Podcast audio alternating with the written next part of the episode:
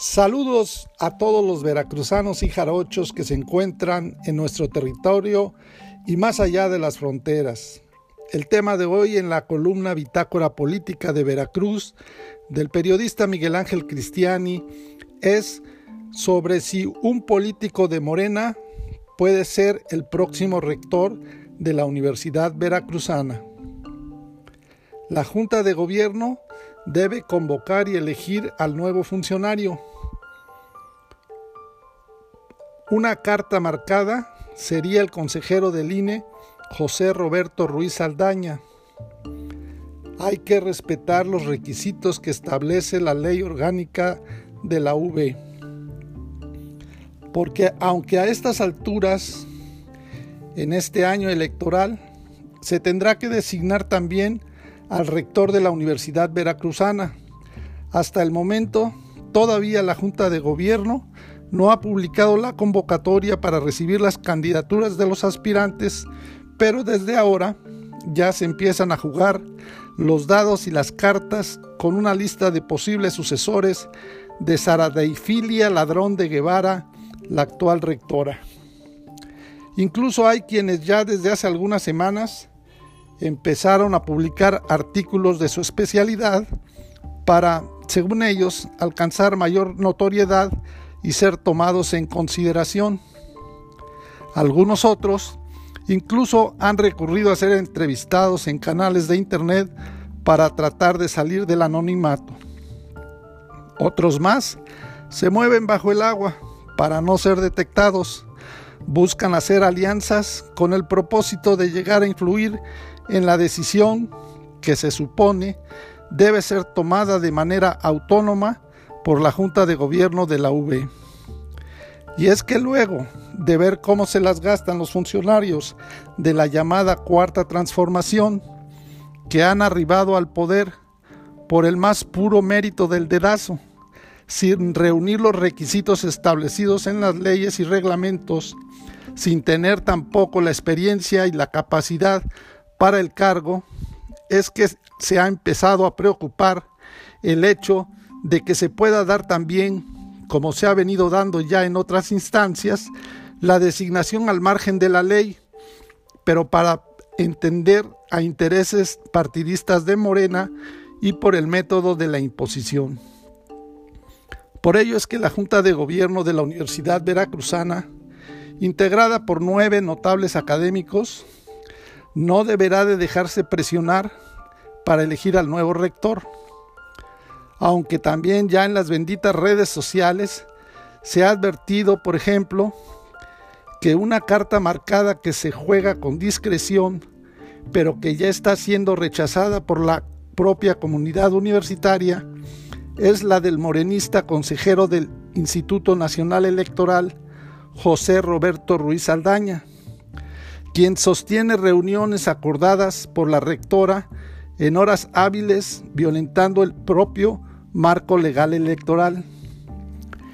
El rechazo sobre esta advenediza candidatura obedece a que Ruiz Aldaña, quien es el consejero más poderoso de la 4T, tiene múltiples señalamientos.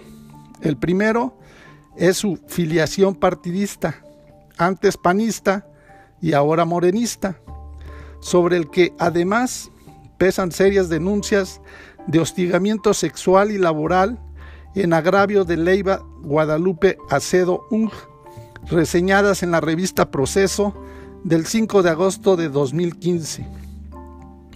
También su defensa a ultranza de la candidatura de Salgado Macedonio, acusado de conductas afines como la de violación, el secuestro de Lople Veracruz, donde ha logrado colocar a la mayoría de los consejeros electorales siendo la más reciente la consejera Mati Lezama Martínez. Según denuncian en un portal político de la capital, nepotismo directo al incrustar en la nómina electoral a su hermana y sobrina y otras historias más. Lo más grave para la comunidad académica madura es la imposición que se pretende hacer con el consejero Ruiz Saldaña para ungirlo como rector sin reunir los requisitos de ley, como su pertenencia al claustro académico de la UB, pues no tiene a su cargo una sola asignatura en licenciatura ni posgrado, y su único conocimiento de esta universidad es haber egresado de ella. Y es que de aceptarse la candidatura del consejero del Instituto Nacional Electoral, José Roberto Ruiz Saldaña, se estaría violando no solo un artículo, sino prácticamente todo un capítulo de la ley orgánica de la Universidad Veracruzana, porque no reúne los requisitos establecidos para ser rector. No está por demás recordar que el capítulo tercero de la ley orgánica está dedicado a definir los requisitos para ser rector en los artículos 35, 36 y 37, que dicen, el artículo 35, el rector es la autoridad ejecutiva, representante legal de la Universidad Veracruzana y su residencia estará en la ciudad de Jalapa, Veracruz. Artículo 36. El rector será designado por la Junta de Gobierno y durará en su cargo cuatro años, periodo que podrá prorrogarse por una sola vez. También el artículo 37 establece que para ser rector se requiere ser mexicano por nacimiento, ser mayor de 30 y menor de 65 años al momento de su designación.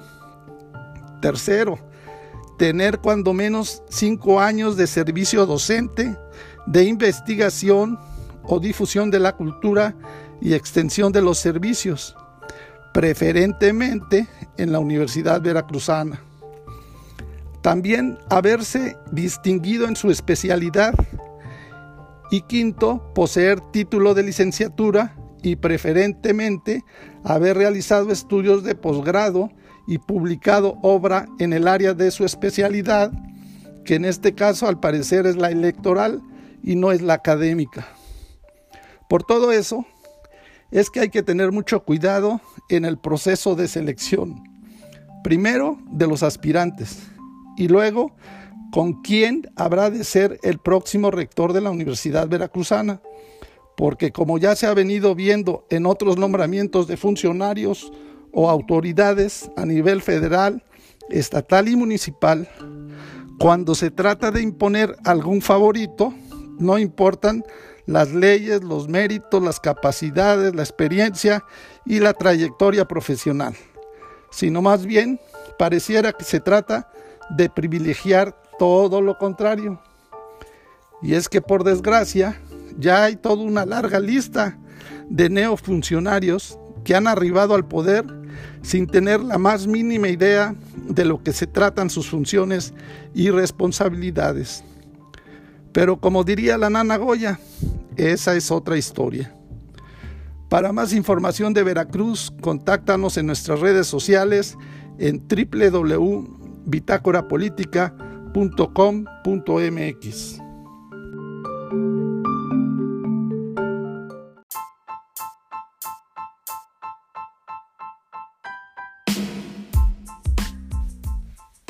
Saludos a todos los veracruzanos y jarochos que se encuentran en nuestro territorio y más allá de las fronteras. El tema de hoy de la columna Bitácora Política de Veracruz del periodista Miguel Ángel Cristiani es sobre la llamada nueva burocracia dorada. No son brillantes ni con experiencia, pero tienen el cargo. Juan Maldonado Pereda no pudo llegar a la rectoría. Reyes Heroles también vetó a Manuel Carbonel. A esta columna de bitácora política habría que ponerle de música y fondo el himno veracruzano de la bamba, que en su inicio canta, para bailar la bamba se necesita una poca de gracia y otra cosita, aunque también habría que cambiarle la estrofa, diciendo que para ser funcionario se necesita, más que ser gracioso, otra cosita. Lo anterior, luego de que se han venido dando nombramientos en lo que se ha empezado a denominar como la burocracia dorada. Y es que son dorados no porque sean brillantes, sino porque todos salen de las filas de Morena sin tener la más mínima preparación y experiencia para ocupar el cargo. Son dorados porque son buenos para cobrar sueldos. La regla para ocupar un cargo como funcionario de primer nivel, ya sea federal, estatal o municipal, es que no importa lo que sepas, sino a quién conoces. El más reciente caso, que se ha visto opacado por el escándalo de los candidatos de Morena al gobierno de Guerrero y Michoacán, es el que se dio esta semana y que fue abordado en la columna bajo reserva del periódico El Universal. Relata que en la Secretaría de Agricultura y Desarrollo Rural, SADER, tomó protesta a Octavio Alberto Almada Palafox como comisionado nacional de acuacultura y pesca, la CONAPESCA. La sorpresa no es solo su formación educativa de licenciado en psicología deportiva, sino que las labores que desempeñaba antes de ese cargo no tienen ninguna relación con su puesto recientemente asignado. Palafox era parte de la ayudantía del presidente Andrés Manuel López Obrador, incluso fue uno de los que lo asistieron mientras estuvo con COVID-19. Lo curioso es que este no es un caso excepcional. De la ayudantía han salido también Diego Alberto Hernández Gutiérrez, hoy responsable del programa de becas Elisa Acuña de la CEP, también Paloma Raquel Aguilar Correa y Javier Portugal Dorantes, que ahora laboran en el SAT. Y cómo olvidar a Ángel Carrizales López en la Agencia de Seguridad, Energía y Ambiente. Y Alejandro Antonio Calderón Alipi, flamante coordinador de abastecimiento y distribución de medicamentos.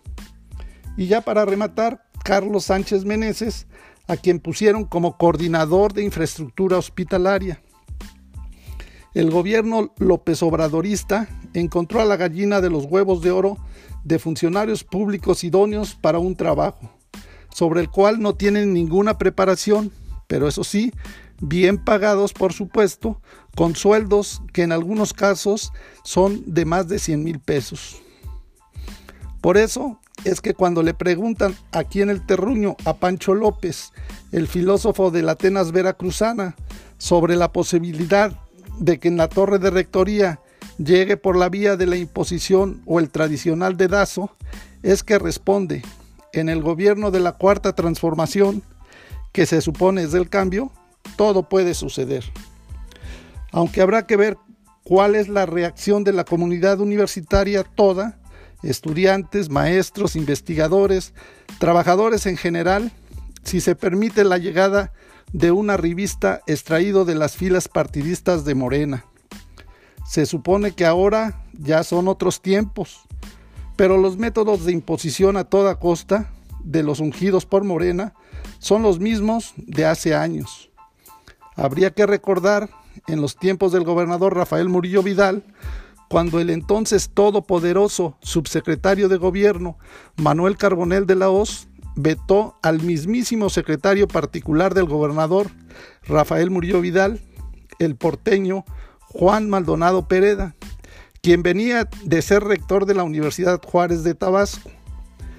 Maldonado Pereda no pudo llegar a la loma de rectoría, en la que se tardó en viajar de Palacio de Gobierno en el centro a la zona de la UB porque se lo impidieron los famosos grupos de choque estudiantil que obviamente estaban patrocinados y enviados desde la Subsecretaría de Gobierno.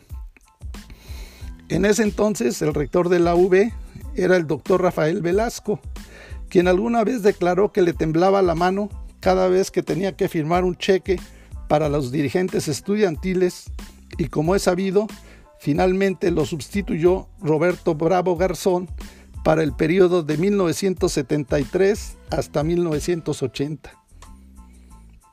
En el tema de las imposiciones de funcionarios, Manuel Carbonel de la Hoz también le aplicaron la misma receta de veto, pero desde el entonces todopoderoso secretario de Gobernación, cuando ya estaba echando las campanas al vuelo para iniciar campaña como candidato del PRI a gobernador, el tuspeño veracruzano, don Jesús Reyes Heroles, le bastó una famosa declaración a ocho columnas en el periódico Excelsior de Julio Scherer. Yo como veracruzano no he votado por él. Y ahí se acabó todo. Ahora tendría que ser la Junta de Gobierno de la Universidad Veracruzana la que ante el intento de dar un madruguete para llegar a la silla de la rectoría, por quienes no cumplan los requisitos establecidos en la ley, bueno, eso hasta el momento, porque falta que la vayan a cambiar también, es la instancia que puede decir, nosotros como autoridad no hemos votado por él. Para más información, contáctanos en nuestras redes sociales en www.bitácorapolítica.com.mx.